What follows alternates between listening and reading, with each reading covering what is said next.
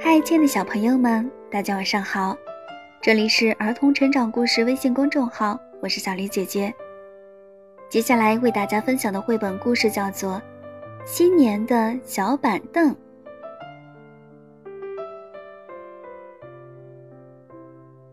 还有一个月就是新年了，森林幼儿园收到了一封信，那是住在百里之外的孔雀大婶寄来的。孔雀大婶儿想在新年的第一天，请园里所有的小动物们去她家吃饺子。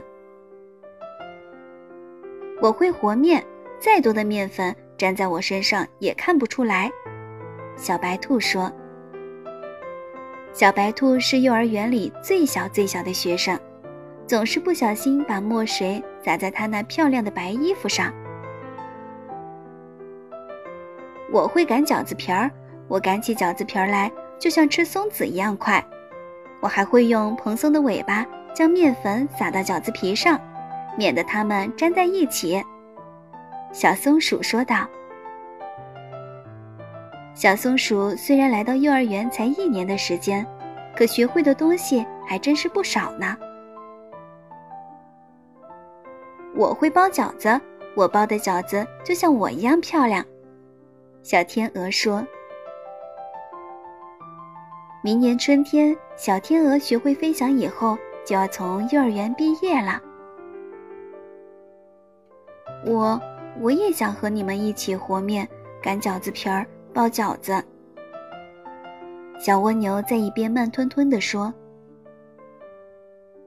你呀，笨手笨脚的。”在一边歇着吧。伙伴们都对蜗牛这么说。小朋友们，长颈鹿阿姨说道：“我们利用新年前的这一个月，每人做一只小板凳带上吧，因为孔雀大婶家不会有那么多的小板凳给我们坐的。”小动物们听了，全都忙开了。第一个星期过后，小白兔把板凳做好了。美滋滋地坐在上面，看着旁边忙活的小蜗牛，这才刚做了一条板凳腿。新年到来的时候，你不会有一只小板凳了。小白兔撇了撇三瓣嘴，只要努力，一切都会有的。小蜗牛搬第二根木棍去了。第二个星期过后，小松鼠把板凳做好了。它轻快地蹦到上面，用尾巴拂去上面的木屑。看到小蜗牛，这才做好第二条板凳腿。新年到来的时候，你不会有一只小板凳了。小松鼠摇了摇蓬松的尾巴。只要努力，一切都会有的。小蜗牛说完，搬第三根木棍去了。第三个星期过后，小天鹅把板凳做好了。这只小板凳才漂亮呢，就像一只骄傲的白天鹅。只有像她这样美丽的公主才配坐到上面。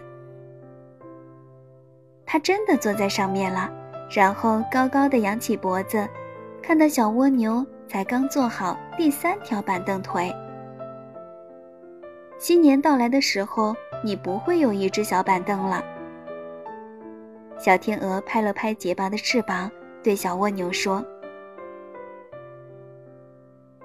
只要努力，一切都会有的。”小蜗牛说完，去搬第四根木棍去了。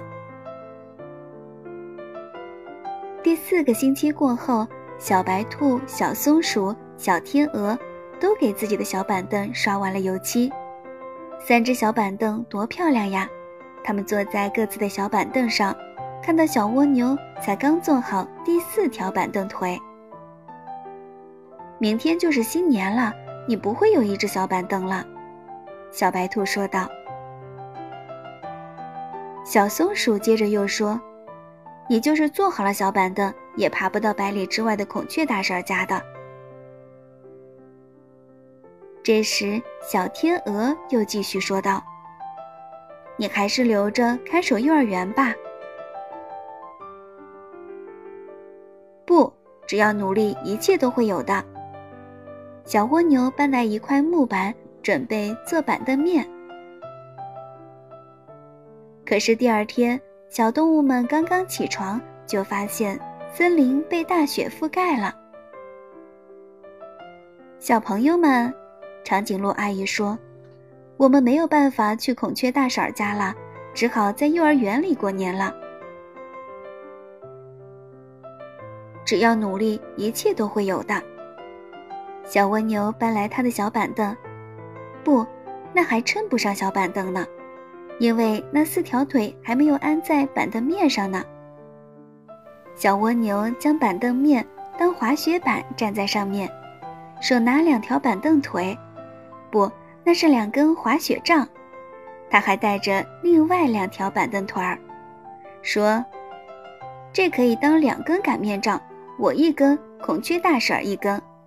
我会带来热腾腾的饺子给你们吃的。”小蜗牛挥动滑雪杖，向着孔雀大婶家飞驰而去。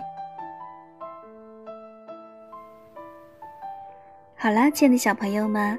今天的故事就为大家分享到这儿啦，这里是儿童成长故事微信公众号，祝大家晚安。